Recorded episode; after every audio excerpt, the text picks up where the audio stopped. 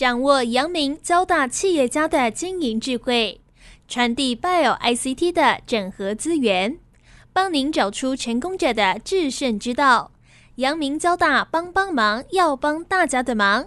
欢迎收听由林宏文所主持的《阳明交大帮帮忙》。各位听众朋友，大家好，欢迎收听华语电台《阳明交大帮帮忙》节目，我是主持人林宏文。今天很高兴呢，我们邀请到两位年轻人，而且他们做的事情哦，是跟我们常常要去民宿了哈，旅宿业的管理。那他们几位年轻人哦，已经开拓出一个很好的一个新的商业模式哦，而且这个公司呢叫做醋味旅宿哦，醋味旅宿呢啊，醋就是我们说的台语讲的那个醋了哈，那个醋味哈，然后它也有醋鼻的意思哈。那二零一六年成立至今呢。除了疫情期间比较亏损哦，其他的时间都是赚钱的，然后所以这个数位旅宿哦，我想是一个很好的新的旅宿管理的一个平台哈。那我想这个是很成功的一个 model 了哈。所以我们今天很高兴邀请到数位旅宿的执行长许天亮，还有营运长张军谷哦，跟大家来分享。那我先请天亮跟听众朋友打一个招呼。洪文学长好，各位听众朋友大家好，我是机械零二级的校友，然后我叫许天亮。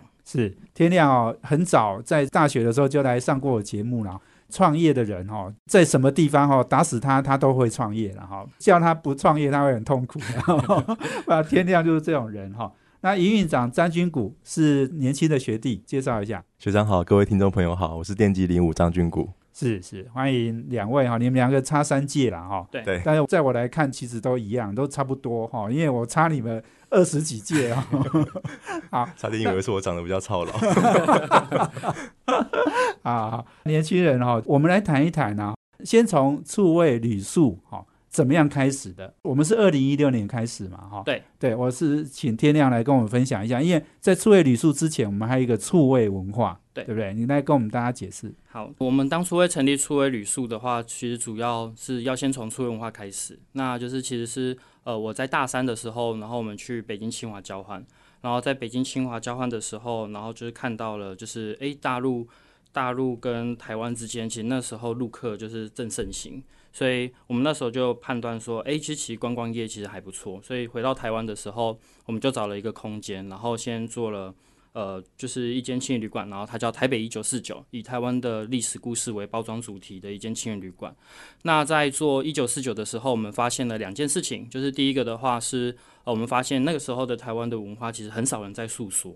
那就是第二个的话，是我们发现就是台湾的旅宿相关的科技应用，然后其实是呃相对比较没没像现在这么的盛行，所以我们就看到了就是旅宿科技它其实有一大片可以去应用的空间，所以我们就成立了初微旅宿这间公司，然后希望能够帮助到这些微型的旅宿。我们所待的领域叫做非标准住宿，那一般来讲就是有别于像是旅馆、饭店这样子的标准化的住宿行为，像是露营区、豪华露营区。或者是民宿都是被称作为非标住宿，那我们就希望能够在非标住宿这个领域里面去做耕耘，所以就有了这间公司。是是，所以你说你创业的想法有很多来自于你们去大陆去看到他们的现象嘛？哈，对，那时候看到什么现象？很有趣。我们其实，在大陆的时候，我在北京清华交换的时候，我就在创业了。因为那时候，那时候你大三。对我大三跟慕天一起去嘛，对不对？对，我们那时候主要是去那边，然后我有去北京的高中，然后我去上课。然后去分享台湾是什么样一个状态，然后就发现，哎，他们历史课本然后介绍了很多的台湾，然后从那个时候跟大陆的同学交流，然后发现他们其实都非常的喜欢台湾，所以那时候我就觉得，哎，这不就是大家毕业之后一定就会想要去台湾玩，所以我那时候其实我跟慕天就有创一个题目，叫做邀请大陆的高中生来台湾做十天的游学，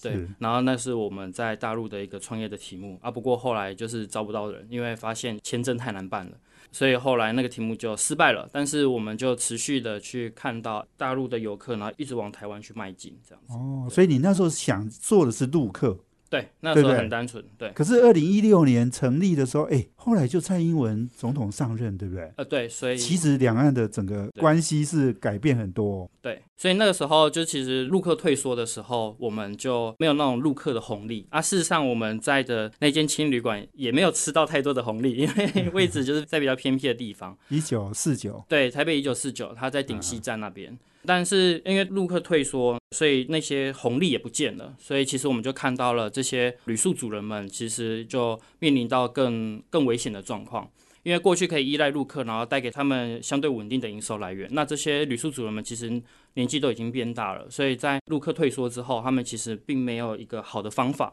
能够去重新让他们营收回到正确的轨道上面。对，所以我们就看到这个现象，所以我们也就切下去去做，就是旅宿的线上的营收代管。那我们是自诩说，我们就是有一点像是外挂式的营收模组，就是呃，你这位旅宿主人，你什么都不用做，我会给你一套营收的提升方案。那我带动你的营收提升，那你只需要帮我们做好一件事情，就是好好的接待每一位客人。因为其实微型旅宿它有一个优势，就是说有别于一般的饭店，一天接待在一百组的客人，所以柜台其实它会很疲惫。那台湾的合法民宿就是八个房间，所以我一天只要接待八个客人，所以其实民宿主人是非常有本钱，可以好好的为这八组客人去带来他们在这两天一夜、三天两夜一个美好的体验。但是因为过去受限于营收的限制，所以他们每天就忧愁苦脸嘛，就是没有好的生计，所以他们也不会想要去提供更好的服务过去。那我们让他们的营收去提升、稳定下来之后，他们就可以为这些旅客带来更好的服务体验。所以我觉得我们在做这个线上营收提升的时候，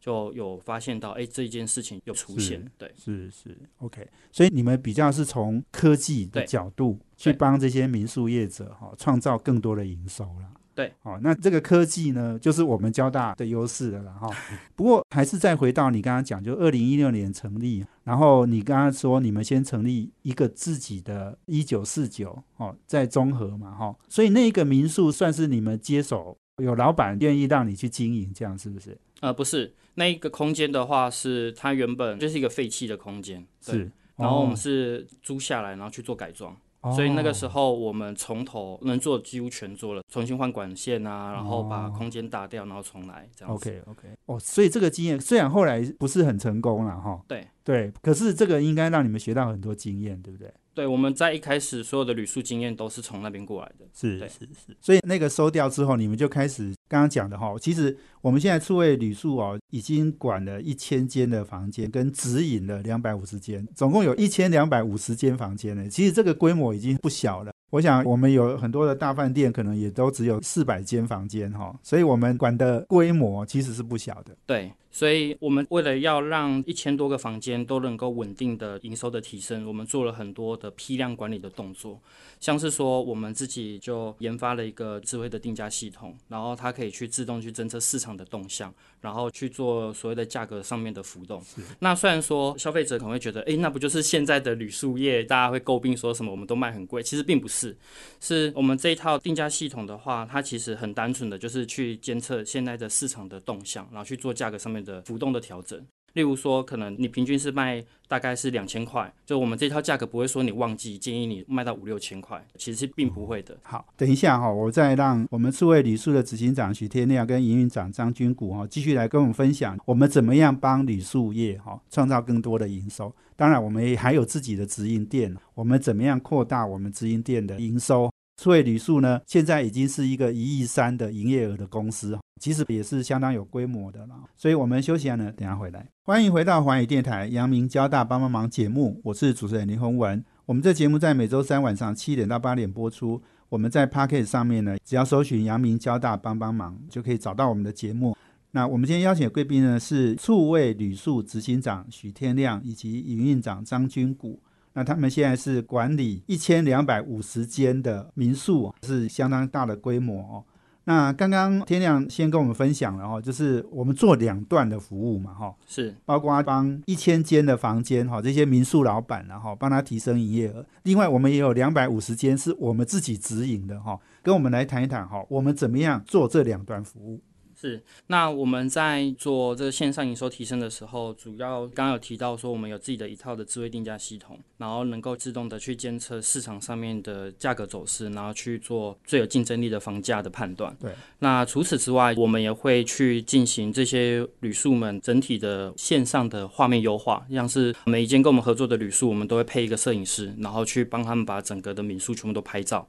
拍照过一次，然后放到网络上面去提升他们在网络上面的竞争力。那除此之外，就是我们也针对了很多就是微型旅宿，很多人为的方式，那我们都把它一一的自动化。例如说，原本是需要人为的刷卡系统，那我们就把它写成自动化的刷卡系统，或者是入住前的简讯提醒，那我们也把它写成就是自动。所以就是我们将很多微型旅宿人工化的部分全部都一一的自动化，然后让这个旅宿主人可以回归到最单纯的接待打扫这两段的服务。所以在我们这样子的帮助下，一来可以让旅宿主人们可以减少更多的时间，二来的话，我们也平均为这些旅宿主人们带来整体营收的百分之三十以上。对对，哇，你刚刚讲的其实一样的，是我们很多是软体或者是科技方面的加入嘛，哈，是这个很多可能民宿老板哈。年纪可能也不小了哈，他们不太能够有这种学习能力去做这些事啊。对，我觉得很有趣的事情，是因为大部分的民宿老板他在开民宿的时候，他唯一想做的事情就是好好的服务旅客。对，但事实上他会发现开了之后，他要做的事情跟大饭店一样多，就是他要管人，然后他要做财报，然后做采购，那甚至他要去谈一些业务的活动。所以在这样的情况底下，就是一个微型旅宿的。老板或是小店长，他其实是没有那么多多方面的 know how 的。那我们的好处在这里，就是一个饭店，它可能有客服部门，然后有采购部门，也业务部门，然后有营收管理部门，然后最后才是房务跟管家。但如果是民宿老板呢，他可能只是负责房务跟管家。那我们的好处就在这里，就是我们可以在板桥总公司帮他线上处理刚刚提到的所有饭店相关的部门。所以在 AI 的营收定价，然后可以帮他做批量的采购，甚至帮他在总部帮他接听就是客人的电话。对，没错哈，因为八间房间他也要做客服，也要做什么下单，也要做 所有事情都要做了。没错，但是你们把它扩大成有经济规模，那就不一样了。啊，对，所以其实对很多民宿老板来讲，我想。你们应该是对他是帮助是很大的。那我们的收费模式是什么？是营收的抽十趴，是不是？对，其实这个营收的定价也很有趣。就是一开始我们在发展这个体系的时候，那时候我们没有概念，所以我们一开始是六趴，然后两个月不用钱。哦，然后这两个月的期间，你想要解约就解约。是对，后来就是哎，慢慢开始有成效，就变成是六趴、七趴、八趴，到现在是十趴。是是是，十趴应该大部分人应该还是可以接受的，可以接受哦，因为你刚刚讲的。光你刚刚讲说那个自动化刷卡系统，我入住的提醒也要自动化，那个对，哎，对这些老板来讲，可能他一辈子都学不会。他学不会啊，我们除了帮他提收营收，也减少他很多时间上的成本。对对对呀，所以你刚刚讲说他可以聚焦在接待跟打扫，哎，那这样就轻松很多了呢。他可能很多事都不用做了。对啊，他每天就是等客人上门来就好了。是是是是，哎，不过你刚刚讲就是说这个可能是比较帮别人操作的，然后那有有我们自自己指引的，那自己指引的就更能够把我们的所有的优势放进去，对不对？对，就是我们在做了就是线上的代管营收的提升之后，然后我们也因为疫情的关系，所以看到很多旅宿主人们想要退场不做了。那我们就觉得，哎，这其实这个行为很可惜，因为其实就是一间旅宿的经营来说，location 是最重要的。嗯，所以我们就在疫情的期间，然后去呃透过后台的数据分析，然后去扩张我们觉得在疫情趋缓之后营收会回归的区域。那在那段时间切下去做我们的第二个事业体，就是直营门市，所以我们就从原本的线上营收提升切下去做一线的经营管理。是是是，那直营门市通常是怎么来的？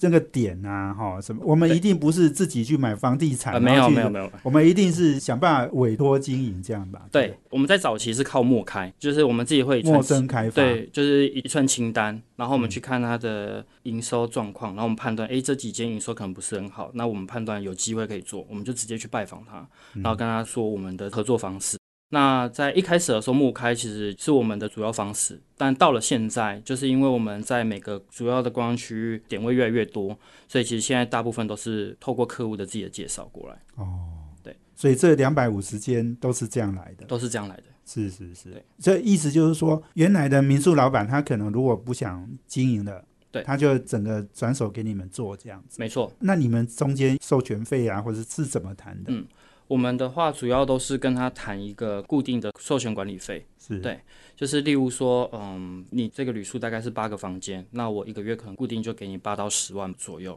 那你就什么都不用做，你就收这一笔钱，那我们就帮你去维护好整个屋子，然后我也帮你去找，就是我们培训好的店长，然后接下去做一线经营这样子。是是，我觉得到后来蛮有趣的事情，就是很多跟我们合作的这些屋主不一定是民宿老板。有些可能是他本来就想要买房子的建商，对他把这个物件买下来之后呢，然后直接给我们做委托经营这样子。哦，嗯那他可能可以收取比那个租金更高一点点，对不对？他们的好处是，除了收取比租金高一点点的部分之外呢，因为我们是做民宿这个产业，所以我们理当会把这个物件维持的非常非常好，甚至比住家还要好。是是是，就是屋况什么漏水什么，你马上就要处理。对啊，不然我们评价就变差了。哦，所以你们两百五十间里面也有这样的模式，很多种不同的合作方式。哎，所以刚刚讲就是说哈，我们直营店、直营跟加盟嘛哈，我不知道这样的比喻对不对哈。不过直营店就是比较能够把我们所有技术啦哈，我们新的科技啦，或者说我们新的服务啊等等，通通把它放进去。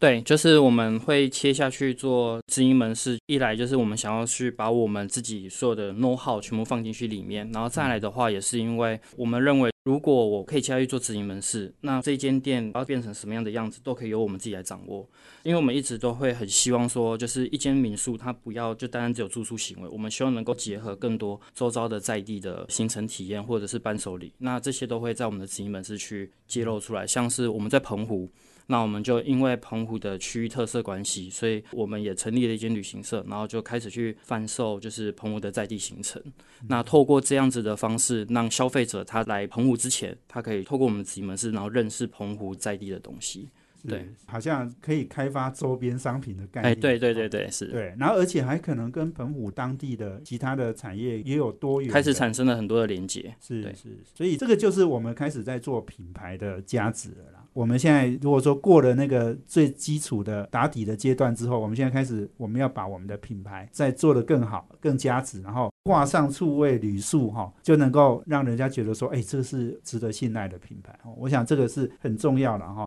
我们今天采访的是触味旅宿的执行长许天亮以及营运长张军谷。我们休息一下，等等一下再回来哦。因为在过去的这个疫情哦，两三年的时间哈，触味旅宿也经历很惨的一个阶段了哈。这是所有旅宿观光这个行业里面大家都一样的哈，只是我们还是苦撑过来，而且我们一个人都没踩哈，这个是很难得做得到的一件事了哈。所以我们休息一下呢，等下再回来，请两位来分享。欢迎回到环宇电台阳明交大帮帮忙节目，我是主持人林宏文。我们今天采访的是触味旅宿的执行长许天亮以及营运长张军谷。那触味旅宿呢，我想有一些听众朋友可能不熟悉哈，不过他们现在在国内民宿的这个行业里面哈，应该说在 To B 的这个领域里面，应该是很知名啊。那但是出位旅宿直营的两百五十间房间的民宿哈，我相信应该有很多听众朋友哈，其实你可能也去过了哈，只是你不是很清楚啦。所以刚刚我们讲到就是说，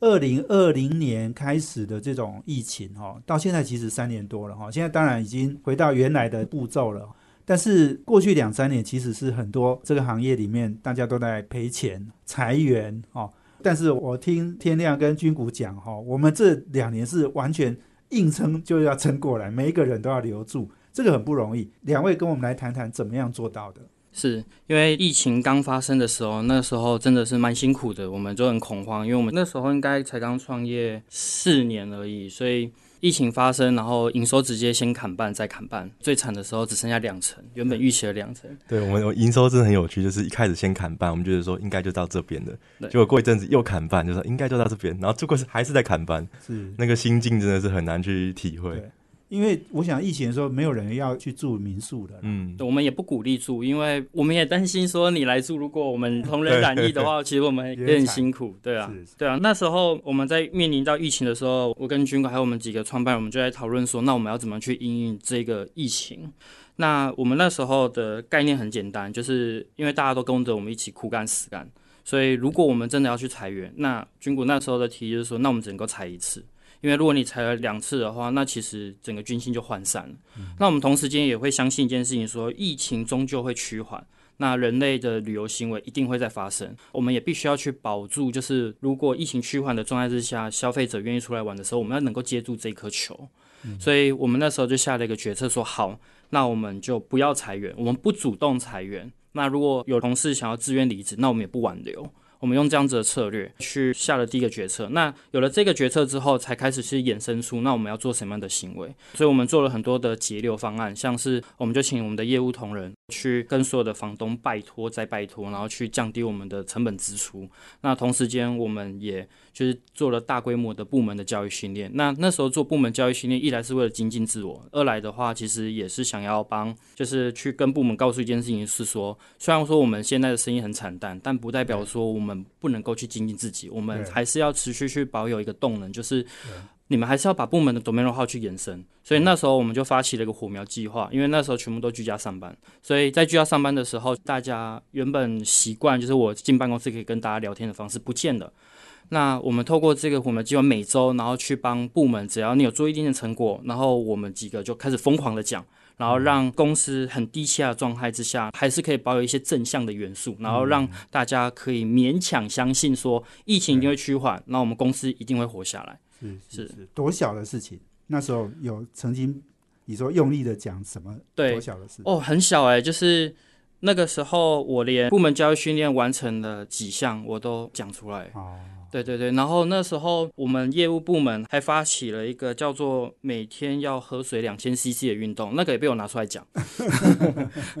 这这个就是没事找事做对，就真的是要一直没事找事做啊。对啊，我们那时候有请就是伙门市的现场伙伴，然后来分享，就是今天又遇到了哪些有趣的客人。是是是是 因为那时候客人非常少，所以来对来一组，我们就会很认真的接待，好好好好，OK。那时候会出来玩的人，应该也是也是蛮神奇的。是 是是是所以你们现在员工有多少人？100百位多人，对一百位。那所有这些员工，你们在这个疫情期间完全没有裁员，都没有裁员。对哇，这个很不简单呢。对，但是我们在疫情期间的时候，员工还没有到这个程度。是，对，我们在二零二零年跟二零二一年的时候，我们员工大概在五十位左右。哦，是，所以我们二零二零、二零二一是赔钱的。对，OK。那二零二二年呢，二零二二年就转正了，就转正了哦，因为已经开放了嘛，已经哦开放了。对，是是是，我想我们在二零二零、二零二一虽然赔钱，但对于公司来讲，那是一个非常大幅的成长。因为在同一时间，就是我们非常非常多民宿的相关业者，就是可能顶不住疫情的压力，所以想要把这个物件就是委托给我们管理。所以我们表面上好像在赔钱，但事实上我们的物件在那个时候大概增长了两三倍以上有。哦，大幅增加，对对对。就是很多人退出了，你们就危机入市去接手，对。我们除了就是接手这两三倍的呃物件数量之外，同一时间因为我们没有让任何人员工离开，所以在二零二二年准备要大爆发的时候，就有这个量能去哦承接这样子。OK，员工没有离开，所以员工就可以去接管那些新的是是是，点，这样子。嗯 OK，哎，这不容易哦。不过我能不能请问一下，所以你们最惨的时候，一个月赔多少钱？那时候赔了将近快三百万一个月赔三百万，。对，那也表示因为你们以前累积了很多钱，你才能这样赔啊。诶，是没错。你们不是从二零一六年开始成立了之后就开始赚钱了吗？对，我们从二零一六年开始成立，扣掉疫情的两年，其实我们每年都是获利的。对呀、所以我觉得这个还是很重要，就是说你之前有一个底然后你可以两年让你稍微消耗一下。我想在那时候成立的公司一定很辛苦，因为一开始就赔这么多哈，大概很多股东都退缩了。对，其实我们公司在经营的时候，虽然说看起来很大胆，但其实我们某种程度上对钱是很保守的去看待的。是就我们在一笔支出要出去的时候，我们都会先很小心的去确保，哎，是真的有这个效益，我们才会把钱投出去。所以回归到我们在开这些门市的时候，就是各位听众朋友可能会认为说，哎，我们在这两年怎么会就是在危机入市敢这么大胆？很大的一部分原因是因为我们其实是透过我们背后的资料库来去告诉我们说，这几个区域，就算我在澎湖，其实澎湖真正能够为我们带来收益的区域，其实就只有两区。所以，我们其实是锁定这两区，然后有十足把握，我们才会进去的。要不要也分享一下？就是在这个疫情这两年哈，我们对我们公司的发展来讲，一定有很重要的意义啦。我们学到什么？我觉得对我来说最重要的是两件事情，第一件事情是对内，第二件事情是对外。对内的话，我发现就是呃那时候疫情刚到来的时候，一开始我们的动作，我们虽然说是诶我们不做任何一个员工的裁员，但事实上我没有发现的事情是，我们很多门市现场的伙伴，他其实是自己很担心持续接客人这件事情。所以我们那时候，我觉得我们第一步没有做好事情，是我们虽然说不裁员，但是我们没有做好就是员工现场的保护。所以我刚刚讲到的各式各样的防疫采买，都是我们第二步才做到的。那我觉得这是在疫情过程中学到的最好的教训，就是未来我们在做任何扩张跟发展的时候，我们第一个想到的可能不一定是呃公司营收，我们可能希望说我们第一个想到的是员工，不管是保护或者他的未来的发展，或者他有没有一些可以持续学习的东西，对我们来说是很重要的。对，那第二个是就是在做营收的部分，随时随地有办法应付各式各样的风险，对我们来说是百年企业、伟大企业最重要的指标。所以我们会更加努力的去收集，然后把代管的资讯纳成是未来可以经营管理的 know how 这样子。这两点都很重要哦。那天亮呢？对我来讲，最大的收获就是我第一次意识到风险管理真的好重要。在疫情前，其实我们的核心目标都很简单，就是疯狂成长，疯狂成长。但是在疫情一个瞬间的大巨变之下，突然没有办法疯狂成长。后来我才学到说，哦，其实与其疯狂成长个三五年，然后遇到一个大危机然后灭亡，你其实应该公司要更追求的是稳定的获利成长。所以连续十年的正向成长的难度，或许会比你在探索前三年的翻倍成长都还要来得难。是，我想你们已经有企业经营哈、永续发展的概念了，然后这个是非常好的哈。对新创企业来讲哈，有这样的学习，我们应该说 COVID-19 带给我们的一个正面的激励了。是，所以我们休息一下，等下再请趣味旅宿的执行长许天亮、营运长张军谷。继续来跟我们分享，休息一下，等下回来。欢迎回到环宇电台阳明交大帮帮忙节目，我是主持人林宏文。我们今天邀请的贵宾是触味旅宿的执行长许天亮以及营运长张军谷。那二零一六年成立到现在哈，我想所以旅宿也是很特别的一个旅宿管理的公司啦。那现在已经做出规模来了，我想是不是也来跟我们谈一下？就是说刚刚讲到两位就是很重要的干部啦，但是我们的团队还有我们现在有一百个员工哈。大概我请天亮来跟我们介绍一下，就是说你们团队的组成，哦，还有大家的分工的情况，好不好？好，我们公司的创办人除了我跟军谷的话，还有一位是也是交大校友，是电机一零五的，他叫杨伟轩，他的职位是 CTO，主要是负责我们公司的各项的产品的研发。那以及就是我们的财务长是呃成大财经所，然后他是许斌伟，是我的高中同学。那会跟冰伟就是会加入我们团队，是因为我们一开始刚刚在前面有跟各位听众朋友提到的台北一九四九，呃那时候我们就是只是只懂一般的经营，所以他看到我们说哇你你想要开一间公司，结果你连最基本的财务观念都没有，所以他觉得这间公司倒定了。那他那时候站在朋友的立场，觉得不行，就是该帮的还是要帮一点，所以他就义无反顾的，就是在当替代役的时候。然后加进我们的公司，然后一开始都没有执行，然后后面跟着我们一起慢慢的成长。对，那我们公司的话，主要的部门有大概八个，就是涵盖了业务部门做整体的业务开发，然后营收管理部门做数据的分析跟一般的旅宿顾问咨询，然后还有门市部，那就是做教育训练，然后储备干部这样子门市经营。那设计就是设计跟采购，就是负责是空间的设计跟营运商品的采购。然后还有财务部、人资部这样子，所以创业团队也不完全是交大的啦，哈，是，我们也有来自成大的好朋友哈。那另外就是说，我们一百个员工，你刚刚讲那个疫情的时间有五十位嘛，所以后来其实我们又是快速在成长，所以我们又一直招募员工，因为我们自己新的据点，刚刚讲两三倍的一个成长嘛，哦，所以这整个团队其实应该是兵强马壮哈，现在已经准备要好好的接那个球哦，要接得很好，而且可能要再打全力打出去哈。所以军股要不要也讲一下？就是你看到了我们整个团队的组成，还有就我们员工哈，你挂营运长，你接触的员工可能管得更细哈。我想我们应该跟大部分的连锁企业的概念是一样的，就是呃总部会在板桥，然后呢，他做好的是所有的资源体系。那现场就会是所有民宿现场伙伴，那他是做执行端，所以他是提供好服务这样子的角色。那我们在这个两端中间的协作，就是总部不断的去设计新的流程，优化所有的管理制度，然后在成本结构上能够跟厂商去做批价的谈判，然后呢把这些 know how 带到现场之后，让现场的所有伙伴。能够透过总部的好资源，然后给客人说最好的服务，这样子是对，这是我们目前两大组成。其实，在讲到这里哈，我也要让天亮分享一下，就是说，因为你那时候大三就来上我节目嘛，哈，所以你大三就开始在创业了哈。你们大概从来不会想说要去台积电工作了。大概就想的就是创自己的业，然后做自己的事情，哈，自己喜欢做的事。我想军谷也是大三的时候就被他抓进来了，哈。对，没错。所以你们一个机械系，一个电机系，哈，也都从来没有做过这个你们专业领域的，哈。不过我想这个创业其实不管怎么样，就是说我们用到很多，还是我们在学校学到。刚刚还讲 IT 是我们交大毕业生哈很重要。其实去年那个远见哈，他们也做一个呃研究生的薪资的调查，所有的领域有五大专业领域哈，阳明交大跟清大都是薪水最高的。那我那时候就分析，就是说其实这个很关键，就是说因为数位转型非常重要，所有的企业不只是科技业。传统产业都要数位转型，所以我们交大的管理学院毕业的学生哈，他拿的薪资是比台大、政大还要高的哦。意思就是说，因为我们这些学生不是只有 MBA 这样的管理能力、财务啊、经营管理的能力，我们还有很重要就是 IT 数位转型的能力。哈，那这个其实我觉得很关键。两位也谈一谈，然后也许从这个角度来切入，很重要就是说，我们未来数位旅宿，我们的 vision，我们的长远发展的目标，然后也让两位来分享一下。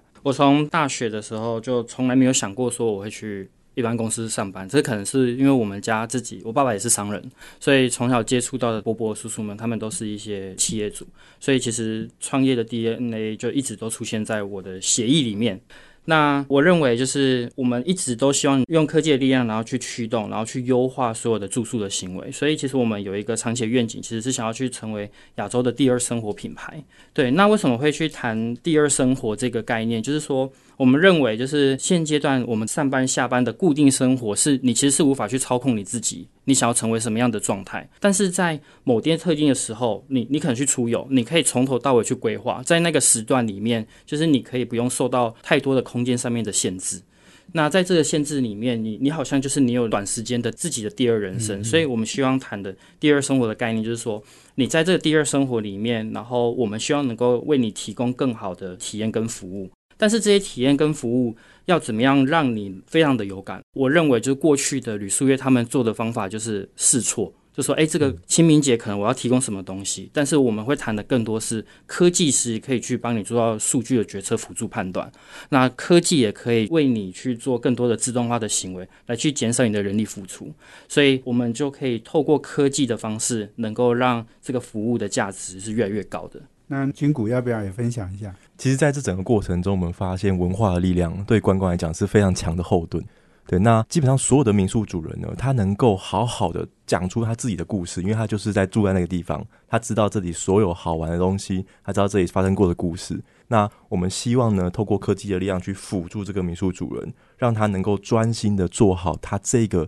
传达文化的这个角色。因此，刚刚提到就是各式各样的，比如说我们的客服系统，然后我们的采购系统，然后 AI 定价的系统。都是能够帮助他能够更心无旁骛的去传达文化这件事情。我可以再多举一个例子，是在我们门市经营管理里面，就是说我们都一直认为说什么叫做提供好的服务，就是客人一到门的时候，我要给他什么样的印象到结束。一般传统业者认为所谓的好服务就是无微不至的照顾，但其实我们透过我们的分析，然后我们就自己写出了我们自己的服务蓝图。其实我们认为一个从客人认识我们，看到这间旅宿到他离开的时候，有所有的关键十四个节。点，这十四个节点里面，只要你能够把你的这十四节点里面代表的含义去做好，那其实这个客人他终究是满意的。那如果你你想要去判断说，诶，我的服务怎么样去提升？其实我们就透过问卷调查的方式，然后去看看你是这十四个节点哪一个分数是最低，你可以针对性的去加强这个节点，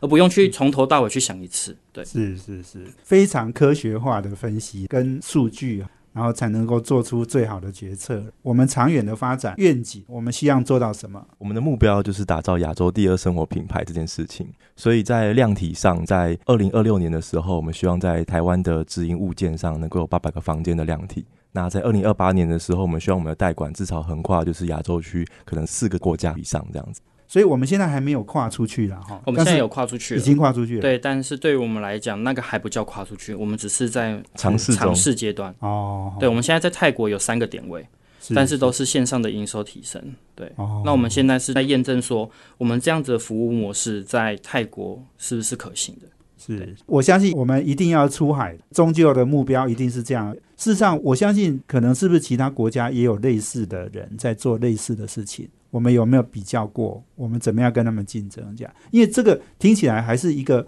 蛮 local 的一个行业然后因为民宿嘛，哈，这个有语言、有文化的这些沟通，我们怎么样打破那个障碍？我们已经想好了嘛？对，我们现在在泰国，我们其实也有看到跟我们类似的公司。那为什么我们会选择泰国的很大原因，是因为刚好这间公司有在台湾，然后也跟我们推出差不多的服务。但我们把它打败了，所以 我认为说，就是不管是营收的提升绩效，还有我们种种的服务，我们其实都不输它，在台湾能够把它打败，所以我们才选择，嗯，那你在泰国也做不错，所以我要前进泰国，那我应该还可以再打败你一次，就直接到他的大本营去跟他对抗了哈。对，我相信啊哈，我们刺猬旅宿台湾已经做的相当不错了哈，我们往海外去发展了，公司以后这个市值哈，我相信成长都会很惊人的。所以今天非常谢谢两位接受我们访问。谢谢，谢谢，也谢谢我们听众朋友的收听哈。有机会上网搜寻一下醋味旅宿，他们的房间哈已经很多了。